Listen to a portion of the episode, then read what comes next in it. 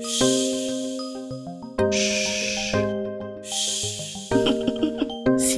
on parle.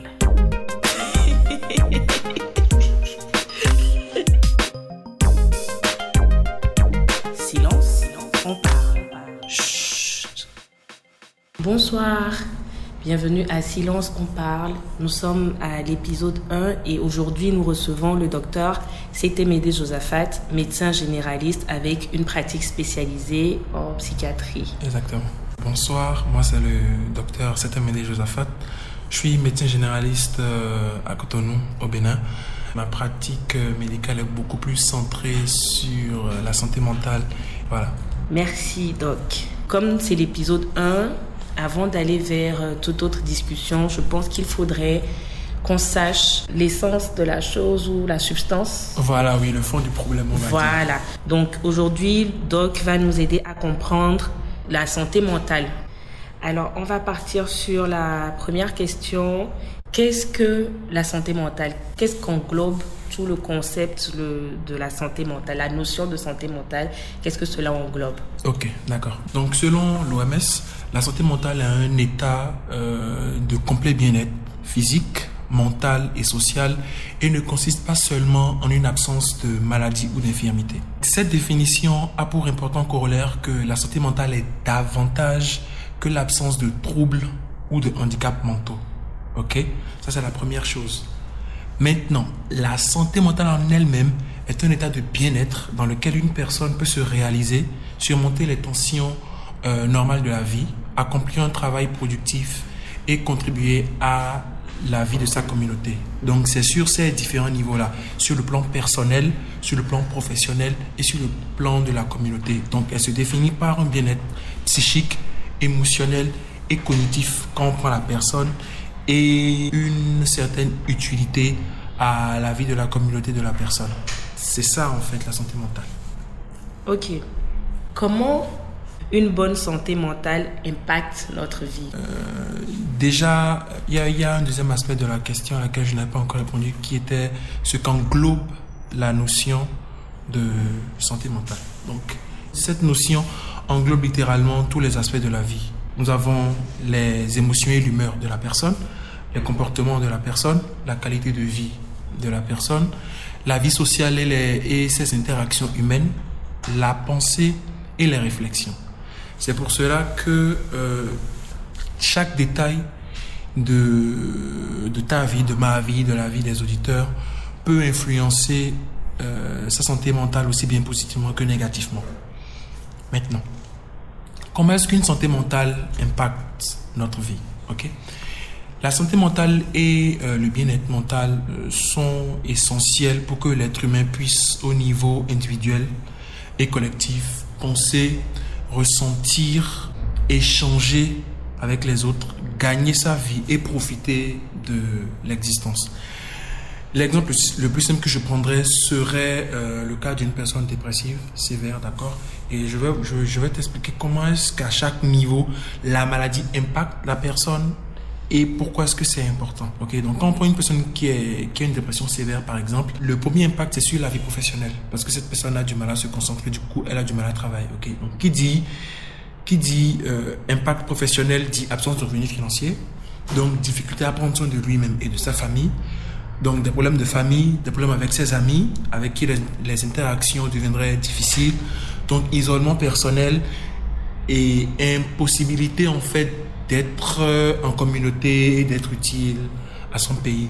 Tout ça simplement parce que la personne a ce petit trouble de la santé mentale. C'est à ce point-là que la santé mentale est importante parce que c'est sur tous les niveaux. Ça nous permet d'avoir l'équilibre en fait dans notre vie. Exactement, parce que même si vous avez un, euh, trouble de la santé mentale, cela peut agir sur les autres organes. Mhm. Voilà, quelqu'un qui je prendrai toujours l'exemple de la dépression, qui ne mange pas assez, va maigrir et il y a toutes les, toutes les pathologies qui sont associées à la malnutrition, par exemple. Mhm. Tout simplement parce que la personne est dépressive. Donc c'est à ce point-là que c'est capital. Malheureusement, sous nos cieux, c'est quelque chose qui est vu en dernière position. Oui, ça, ça, me, ça me rappelle, pour donner ma petite expérience, je, je me rappelle quand j'avais quand j'étais en, en pleine période euh, dépressive, très très gravement, je n'allais tellement pas bien, mais à chaque fois que j'allais chez ma psy, je lui disais, j'ai presque envie d'avoir un cancer. Comme ça, les gens verraient, parce que quand, quand on dit que tu as une dépression, que tu n'arrives à rien faire, c'est quelque chose, le matin tu te réveilles, c'est le néant. Et tu ne peux rien faire. Et, et tu as l'impression que c'est peut-être toi qui, qui, ne, qui ne veux pas faire. On a l'impression que tu es paresseuse, ou que tu n'as pas envie de travailler, ou que tu n'as pas envie, ou que tu fais exprès, ou que tu dramatises. Et alors, je me disais, j'ai peut-être envie d'avoir un cancer pour que ce soit quelque chose de physique, de palpable. Oui. C'est un désir qui est assez présent chez les, chez les patients en général. Parce que les gens ne pouvons pas mettre un mot sur la Voilà. maladie, avoir un signe concret. Ils se disent, OK, peut-être si je laisse mon état se dégrader ou si c'est plus grave, voilà, les gens pourront se rendre compte que je suis vraiment malade parce que, voilà. Oui, ou même pas se dégrader, mais tu vois, comme on explique que la santé mentale a vraiment un impact sur la vie en général chez nous. Enfin, en général, les gens n'y croient pas. Les gens ont juste l'impression que c'est peut-être toi. Et donc, tu as l'impression que quand tu as une, euh, quand tu as une maladie physique, ou tout qui est diagnostiqué, qu'on peut voir sur une radio, sur un scanner euh, ou quelque chose comme ça, bah, les gens ont plus de compassion, plus de bienveillance envers toi. Oui, ça c'est par rapport aussi à leur connaissance de la chose. L'esprit n'étant pas quelque chose de palpable, les gens se disent que ça pourrait facilement être euh, imaginé, donc créé, et que donc ça n'existe pas. Alors qu'un scanner, un cancer, c'est quelque chose qu'on voit, et donc il est plus facile de croire. Mais bon, il n'en est rien. Et puis heureusement aujourd'hui, la santé mentale a assez évolué pour que les gens se rendent compte que véritablement quand les gens disent qu'ils ont un problème, même si cela pourrait être subjectif et que ce ne serait pas visible, le problème existe. C'est ça en fait. En parlant d'évolution, qu'est-ce que tu penses aujourd'hui de l'état de la santé mentale en Afrique, plus particulièrement dans notre culture? On va dire, bon, moi je suis togolaise, toi tu es béninois, donc on n'est pas de culture très éloignée. Oui, c'est donc sûr. de ton expérience dans, dans ton environnement culturel, qu'est-ce que tu penses aujourd'hui de l'état de la santé mentale? Pour répondre à cette question, je vais prendre. euh, ce sera en trois parties. D'abord, je vais donner quelques exemples de pays où, pour euh, expliquer l'état en fait de la santé mentale dans ces pays-là. Parce que quand on dit Afrique aussi, habituellement on le dit, mais c'est un peu trop vague. Donc je vais, je vais prendre des, exemples précis. Ensuite, je parlerai du, du contexte euh, béninois qui n'est pas très loin du contexte togolais et ensuite donner mon avis sur la question. Quand on prend l'état de la santé mentale en Afrique, ok, il est vrai que euh, certaines données que je pourrais donner euh, devraient être mises à jour et tout. Et puis bon, le continent est grand, mais je vais prendre juste quelques pays pour euh, voilà donner un peu le, visage. Donc actuellement les choses ont évolué en, en mieux et ça continue à évoluer en mieux, mais quand on prend l'Afrique en général, la situation de la santé mentale est plus ou moins critique, d'accord? Le premier exemple que je donnerai, c'est le, c'est le Kenya, ok? Donc, il est, il est estimé au Kenya actuellement qu'il y a environ euh, 11 millions d'habitants qui seraient sujets à des troubles de la santé mentale. La population est de 44, je crois, non, de 47. Donc voilà, donc on va dire le quart de la population générale qui souffrirait de maladies mentales. Et le Kenya disposerait à peine d'une centaine de psychiatres, d'une cinquantaine de psychologues et d'un millier d'infirmiers euh, et infirmières dans le domaine de la psychiatrie. Ok? Donc, et selon l'OMS, euh, le pays ne consacre que 0,05% de son budget euh, à la santé mentale. Et comme c'est un grand pays, la plupart des centres psychiatriques se retrouvent à Nairobi. Donc ça veut dire que dans ces 11 millions environ ou un peu plus, c'est clair qu'il y a une grande partie d'entre eux qui n'ont pas accès aux soins. Et n'importe comment, si vous n'êtes pas en ville et que vous n'avez pas les moyens et que euh, le spécialiste n'est pas disponible, c'est pas donné. Et là, en fait, c'est censé être un pays qui en a les moyens, d'accord? Donc ça, c'est le premier exemple. Le deuxième exemple, c'est l'Afrique du Sud. Le pays compte environ 22 ou un peu plus d'hôpitaux psychiatriques, euh, un peu moins de 40 services psychiatriques au sein des hôpitaux généralistes, d'accord Maintenant, le problème, c'est qu'il y a tellement d'in- d'inégalités dans le pays que cela profite à peine à 14% des 59 millions d'habitants du pays. 14%. Alors que les experts de l'OMS estiment qu'il y a un tiers des Sud-Africains qui seraient atteints de maladies mentales. Donc un tiers de la population est malade et seulement 14% de cette population-là pourrait avoir accès aux services de psychiatrie en fait. Voilà, ça c'est ça c'est déjà pas mieux malheureusement. Le troisième exemple que je prendrais c'est le, le, plus grand pays que nous avons dans la zone, le, le Nigeria. Donc, euh, figure-toi qu'au Nigeria, la situation est encore plus critique parce que là, je viens de parler du Kenya et euh, euh, de l'Afrique du Sud. Mais en Afrique du Sud et au Kenya, eh, ils disposent d'un plus important nombre de psychiatres et de lits d'hôpitaux psychiatriques par habitant. En fait. Donc, selon l'OMS, le nombre de personnes souffrant de maladies mentales au Nigeria se situe entre 40 et 60 millions. Et elles estiment que moins de 10% des Nigérians euh, qui souffrent de maladies mentales ont, accès, à un psychiatre en fait. Ou, à du personnel de santé en général. Donc ça fait que le pays compte un, à peine plus ou moins 200, 250 psychiatres pour 219 euh, millions d'habitants.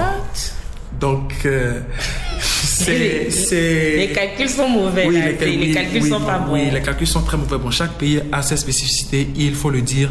Et le dernier exemple que je prendrais, c'est le Ghana, où il y a 3 à 4 hôpitaux psychiatriques pour une trentaine de, de psychiatres plus ou moins ou, ou, légèrement plus. Et c'est 97% des patients qui ont besoin de soins de santé mentale qui n'ont pas accès aux services de, de psychiatrie. Donc là, les, les, exemples que je viens de prendre sont les pays, censés être des pays riches, des pays anglophones, des pays riches qui, mhm. en théorie, en ont les moyens, mais chez qui euh, la situation est critique. Donc maintenant, Parlons des pays qui sont plus pauvres. Donc, certains, certains pays du, euh, de la zone francophone et tout. Je n'ai pas les chiffres exacts, mais on peut présumer que si déjà dans des pays plus riches, c'est difficile, il, est clair que chez nous, ce ne sera pas évident. J'ai presque peur d'entendre. Non, non, non, je, je, je, ne donnerai pas de chiffres pour, pour ces pays-là, mais. Il serait euh, logique de croire que c'est tout aussi difficile sous nos cieux d'avoir accès à un service euh, de psychiatrie et qui en est assez en fait pour mhm. euh, tout le pays. Maintenant, comme nous parlons sur le plan du continent, il faut noter aussi que déjà beaucoup de pays pauvres traversent des situations de crise. Il y en a eu pendant quoi les 5-10 dernières années.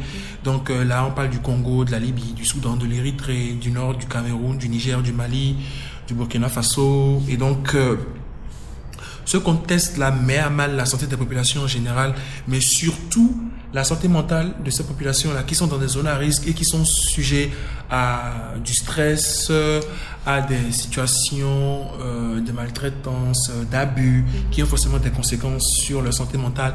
Mais malheureusement, ce ne sont pas des choses que nous arrivons à quantifier parce que déjà avoir accès à ces zones-là et ensuite euh, du personnel de santé et ensuite des chiffres, ce n'est juste pas possible en fait.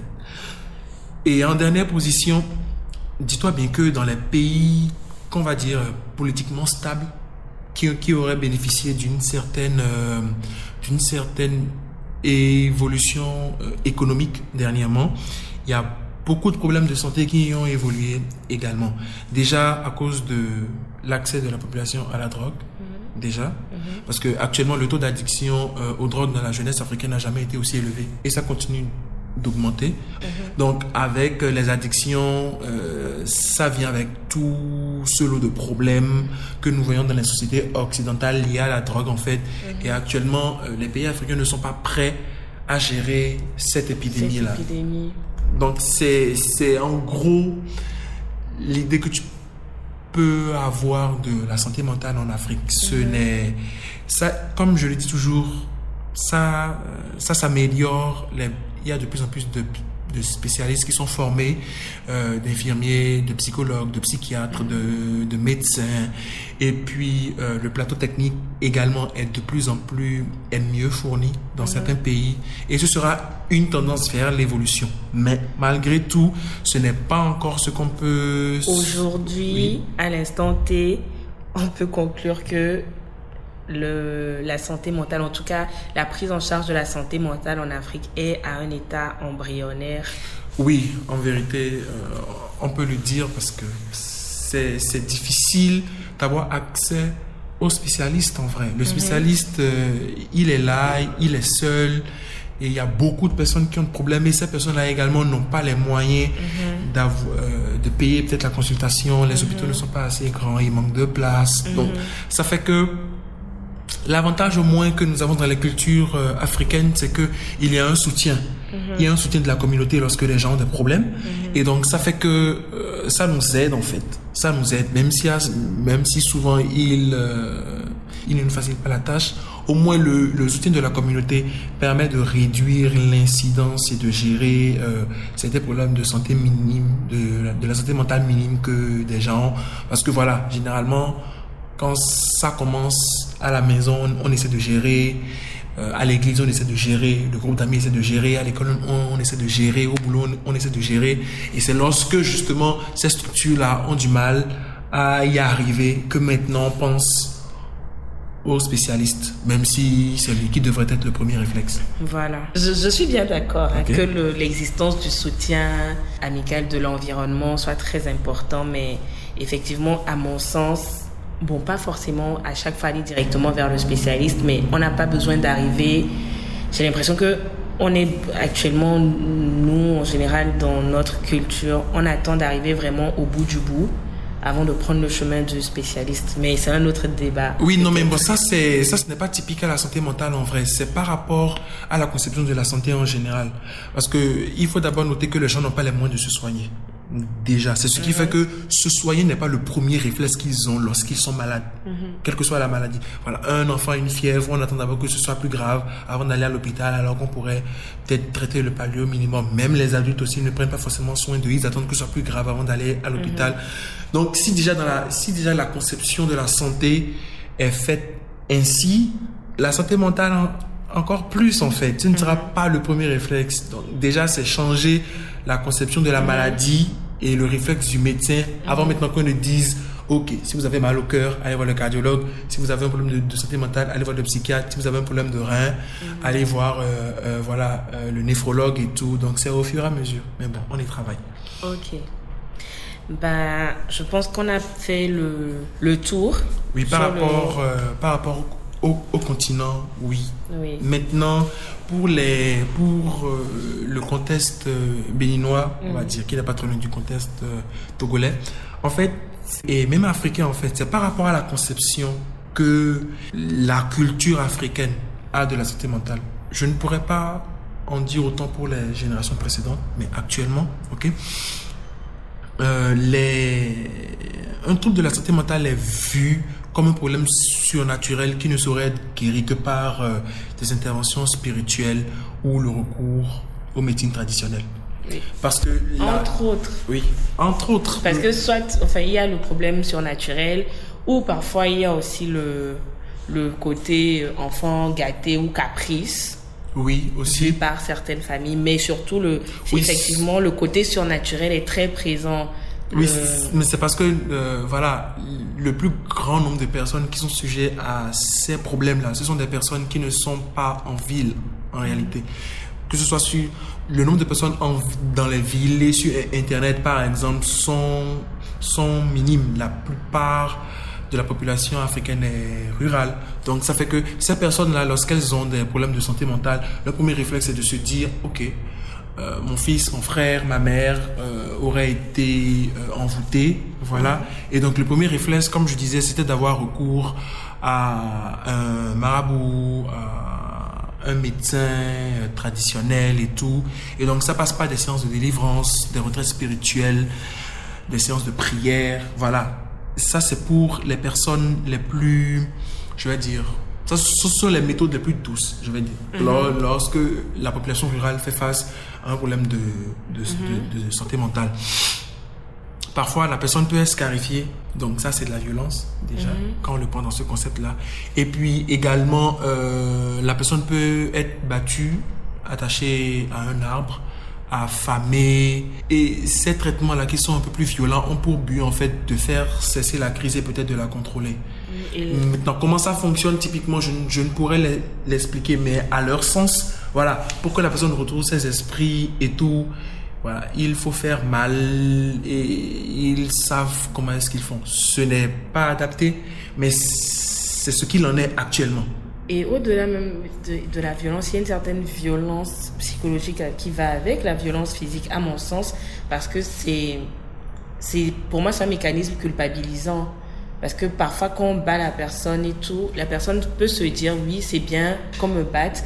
Et quand le mal ne passe pas, la personne a peut-être tendance à se dire c'est peut-être moi en fait. C'est horrible. Comme je disais, c'est pas pour la conception de la maladie. Lorsque ce n'est pas quelque chose que les gens peuvent toucher, ils se disent que c'est peut-être inventé ou que c'est la personne en elle-même Mhm. qui l'a fait naître. Donc c'est à la personne de la faire disparaître. Même si le trouble mental est dû euh, à un problème environnemental par Mhm. exemple, ok, et que la, la solution de cause à effet serait de changer d'environnement, d'améliorer Mhm. l'environnement pour que la personne aille mieux. Les gens se disent toujours c'est moi, Mhm. c'est ma responsabilité. Et donc les parents même, lorsqu'ils veulent que l'enfant aille mieux, ils lui disent porte-toi mieux. C'est Mhm. toi qui es malade, c'est toi qui as apporté le problème et tout. Porte-toi mieux. Mais si par exemple, euh, voilà, c'était une fracture et que c'était dû à un accident par exemple, la, la pression serait différente euh, Moindre. au, oui, moindre au niveau de la personne. Et donc, lorsque ce n'est pas fait comme ça, de cette façon violente, il y a les parents qui abandonnent, il y a les parents qui abandonnent la personne et c'est ce qui fait que dans les, dans les rues, nous avons beaucoup de personnes qui déambulent parce que voilà, elles ont euh, une maladie mentale, schizophrénie, trouble de la personnalité, trouble du comportement. Et la famille est arrivée à un moment à juste laisser le portail ouvert et puis la personne est partie. Et donc, voilà. Quand, quand, on prend notre, quand on prend notre culture, généralement le trouble mental est soit inexistant, soit créé ou inventé, soit c'est une maladie occidentale et donc c'est un caprice, voilà, ou c'est un problème religieux. Ou c'est un problème religieux. Et donc ça fait que les gens ont le choix. Soit ils osent en parler et ils sont victimisés par la société qui les traite de personnes faibles, de vulnérables, de personnes gâtées, de personnes irresponsables, euh, de personnes égoïstes, parce que voilà, le monde est bien assez pénible pour que euh, tu puisses venir avec un problème aussi subjectif pour lequel les gens n'ont pas une solution immédiate, ou bien euh, souffrir en silence, voilà, pendant très longtemps et atteindre des, des extrêmes comme euh, le suicide par exemple. Mais, mais, mais même dans ces cas-là, on voit que la première, la première réaction de l'entourage, de l'ensemble, de la communauté, c'est l'effroi. Mais en très faible, euh, en très faible proportion, c'est plutôt euh, des insultes Et que le- cela suscite. Et euh, un gros jugement. voilà, euh, oui, un- gros jugement très- un faible, Voilà. c'était un lâche euh, qui, qui ne souffre pas. voilà. Et qui ne souffre pas. La, la vie est dure pour tout la le vie est monde. dure pour tout le monde, voilà. Et donc, ça fait que il y a, il y a très peu de personnes qui ont de la compassion à l'égard euh, des personnes qui ont, euh, qui, qui souffrent, en fait. Très peu, parce que bon, eux aussi, ils souffrent et ils n'ont peut-être pas eu la chance d'avoir ces soins-là où ils ne croient pas en l'existence de la chose, tout court. Oui. Et donc, voilà, il y a ce petit jeu de, si quelqu'un parle, on lui tape sur la main, si quelqu'un parle, on lui tape sur la bouche et tout. Et nous, dans notre pratique médicale, ça ne nous aide pas du tout parce que il faut déjà que les gens parlent. C'est le minimum. Il faut déjà que les gens parlent et qu'on puisse identifier les problèmes, qu'on puisse savoir qui a quoi, qui a besoin d'un spécialiste, qui a juste besoin de son entourage, qui a besoin d'aide et tout. Et là, maintenant, on saura ajuster à différents niveaux. Mais si tout le monde se tait et que même quand on veut faire évoluer la chose, tout le monde euh, victimise ceux qui essaient d'aller mieux, ce n'est pas très utile. Mais bon, c'est le régime actuel. Donc, euh, nous essayons de travailler avec les personnes qui, qui arrivent à nous joindre, en fait, pour euh, se porter mieux. D'accord. Et à ton sens, aujourd'hui, qu'est-ce qu'on pourrait faire pour euh, aider les, les personnes avec une santé mentale fragile? Qu'est-ce qu'on pourrait faire pour les aider? Surtout que tout à l'heure, tu as parlé du fait que la majorité des populations se trouvent dans des zones rurales et que la majorité des soins se trouvent dans les zones urbaines. Oui. Donc là, déjà, il y a un problème. Et donc, nous, en général, par exemple, ce que je suis, le, ce podcast ne sera écouté idéalement que par des personnes euh, en zone urbaine, ayant un accès à Internet, ayant un téléphone portable, en tout cas quelque chose qui se connecte à Internet. Voilà, c'est pas sûr que ça arrive aux oreilles de, de la population rurale. Donc, en soi, je vais dire, qu'est-ce qu'on peut faire pour aider les personnes, des gens en, en zone urbaine et surtout les personnes en zone rurale aussi. Euh, bon, c'est vrai que la question est assez euh, Et dense. oui, intense, mais bon, tout dépend de, du facteur sur lequel on veut travailler en vrai, parce que la santé mentale regroupe différents, différents points. Donc, Sur le plan de l'individu, par exemple, forcément, ça passe par l'éducation. Ok, ça passe par l'éducation.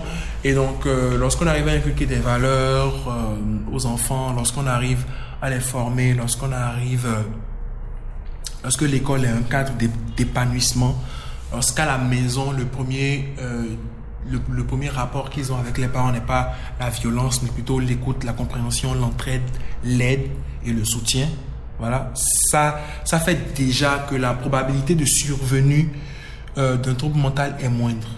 C'est une affaire de probabilité en vrai, parce que n'importe qui est susceptible de tomber malade. Mhm. Mais c'est mettre en place des, des, des, mécanismes qui permettent de diminuer au mieux la probabilité de survenue. Mhm. Donc, il y a déjà l'éducation, on le sait. Mhm. Les enfants qui ne sont pas extrêmement battus, abandonnés, mal, euh, euh, mal nourris, malnutris, euh, qui, ne, qui ne souffrent pas d'abus physiques, sexuels, psychologiques, sont, sont des enfants qui, lorsqu'ils deviennent des adultes, sont des adultes, je veux dire, en bonne santé. Mhm. Voilà. Donc, le premier volet, ce serait l'éducation. Mhm. Ensuite, ce serait l'environnement. Mhm. Offrir un environnement propre, sain aux individus pour que pour qu'ils se sentent en sécurité. Voilà. Donc, ça passe par le climat politique du pays, le climat économique du pays. Ben, c'est clair que si les gens font bien, s'ils mangent à leur faim, s'ils savent qu'ils ont le moyen de se soigner, qu'ils se sentent en sécurité, ils, seraient, ils seraient moins. Ils sont pas obligés de stresser pour leur voilà, pain quotidien. Voilà, pour leur pain quotidien et tout. Ils n'ont pas d'insomnie pour savoir comment ils vont se nourrir demain. Ce sont des choses, ce sont des facteurs qui, qui semblent être très simples, mais ce sont mhm. des facteurs qui permettent véritablement de se préserver en fait. Mhm. Ensuite, il y a l'environnement professionnel, ok? Le stress au travail, c'est régulier en fait. Maintenant, arriver à gérer cette dose de stress là pour qu'il n'y ait pas voilà, des burn-out et mhm. tout. Parce que justement, travailler sur chaque niveau et, comment on arrive à régler le problème. Mhm. Donc, l'éducation, l'environnement, la vie professionnelle. Ensuite, maintenant, euh, la culture en général. Mhm. Donc, il y a la vie de famille qui doit être saine, qui aide. La vie amicale qui doit être saine, qui aide. Maintenant, euh, comment vous dites ça euh, l'accès, je vais dire, aux substances addictives. Mhm. Donc ça, c'est l'alcool. Mhm. Que je déconseille, mais bon, les gens devraient le prendre en, très faible quantité. Mhm. La drogue, surtout pas. Avoir une bonne activité physique, surtout. Faire attention à sa santé en général, parce que le problème avec les troubles mentaux aussi, c'est que un autre organe peut être atteint et cela peut avoir des conséquences euh, sur l'esprit. Donc voilà, si vous êtes hyper tendu par exemple, que vous faites un AVC, si, vous, êtes hyper tendu en général, vous pourrez avoir, des, il peut avoir des conséquences euh, sur euh, la, la, santé mentale. Donc vraiment, prendre soin de euh, son corps en entier. Pour rebondir sur ça, même pour les femmes, nos hormones en matière gynécologique, mhm. par exemple, pour une femme qui est atteinte du syndrome des ovaires polykystiques, par exemple, elle a des variations d'hormones qui déteignent sur son humeur. Voilà, oui. Et donc, il faut savoir, et même dans notre cycle hormonal régulier, il, y a des périodes, les syndromes prémenstruels, par exemple, il y a des périodes où vraiment, on est vraiment abattu, voire euh, dépressif. voilà, et donc, euh, il faut être très attentif aussi par rapport à ça. Parce que sinon, on ne, on ne se rend pas compte. En sachant, par exemple, que ce sont les hormones, on gère mieux mhm. ça au quotidien par exemple Oui, ça, ça c'est la partie euh, information sur la santé en fait. Mhm. L'éducation de la collectivité, mhm. c'est ça c'est la responsabilité des professionnels de, mhm.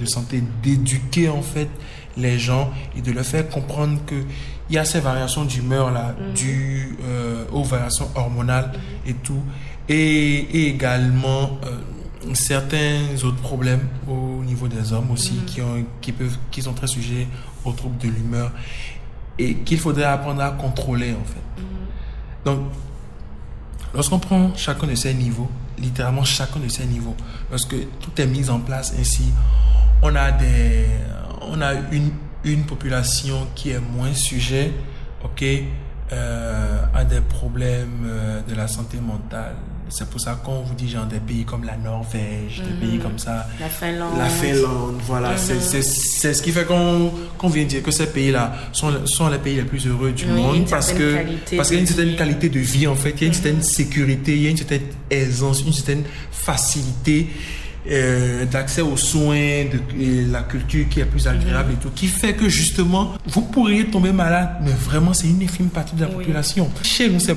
c'est un peu plus Tout difficile. est en mis fait. en place pour l'épanouissement de l'humain sur Voilà. tous les plans, autant physique que mental. Voilà, c'est ça. Donc, euh, si je dois donner, euh, si je dois répondre à la question de façon exhaustive, c'est ce que je répondrai maintenant.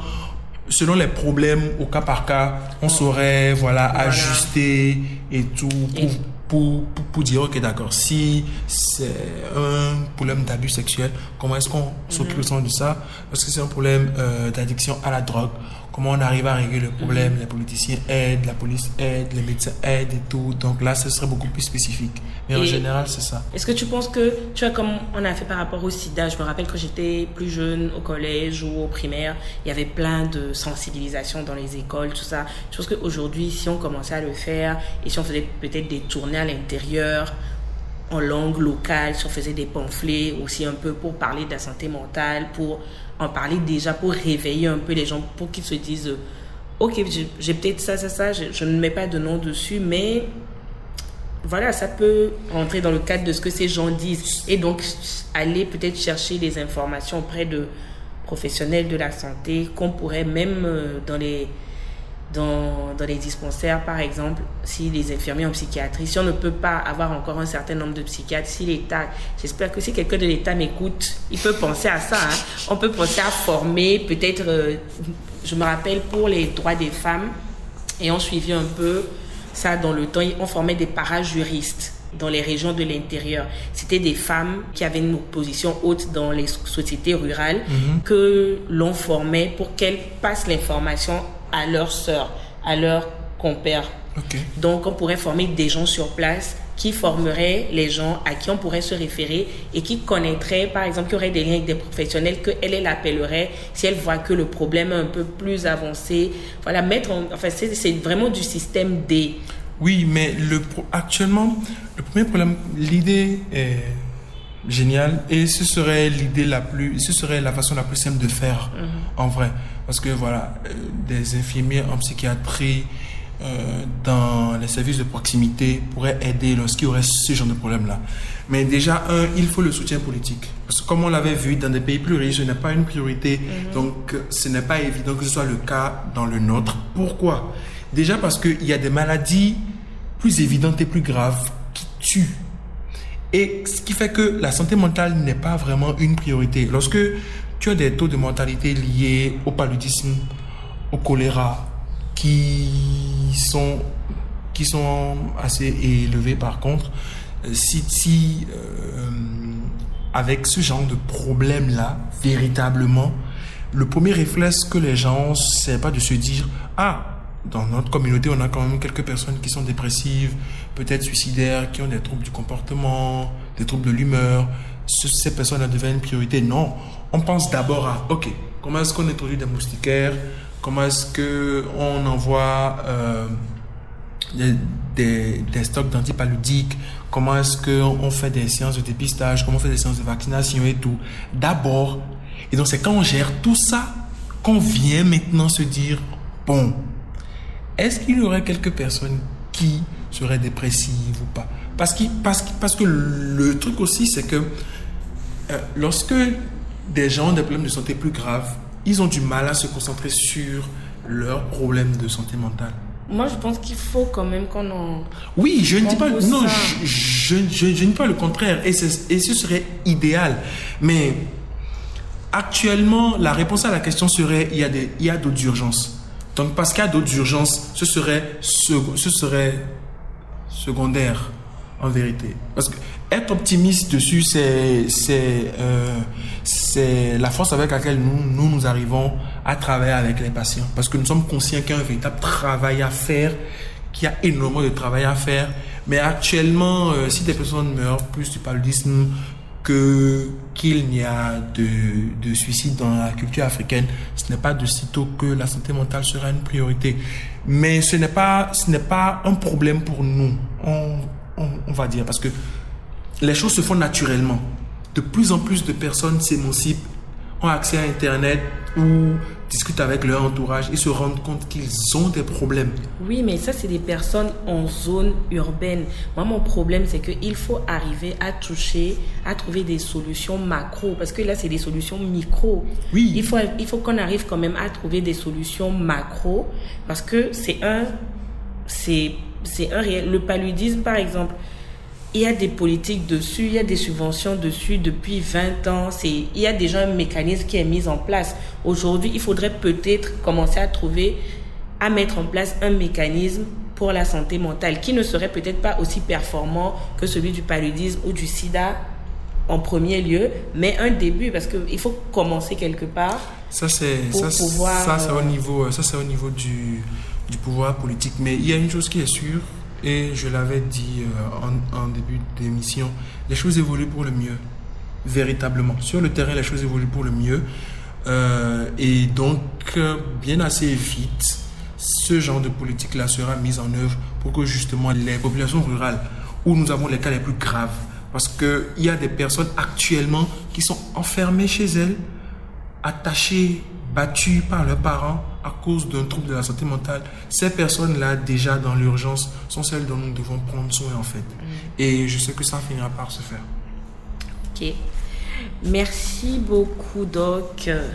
Ce sera tout pour aujourd'hui. Merci de nous avoir suivis et au revoir.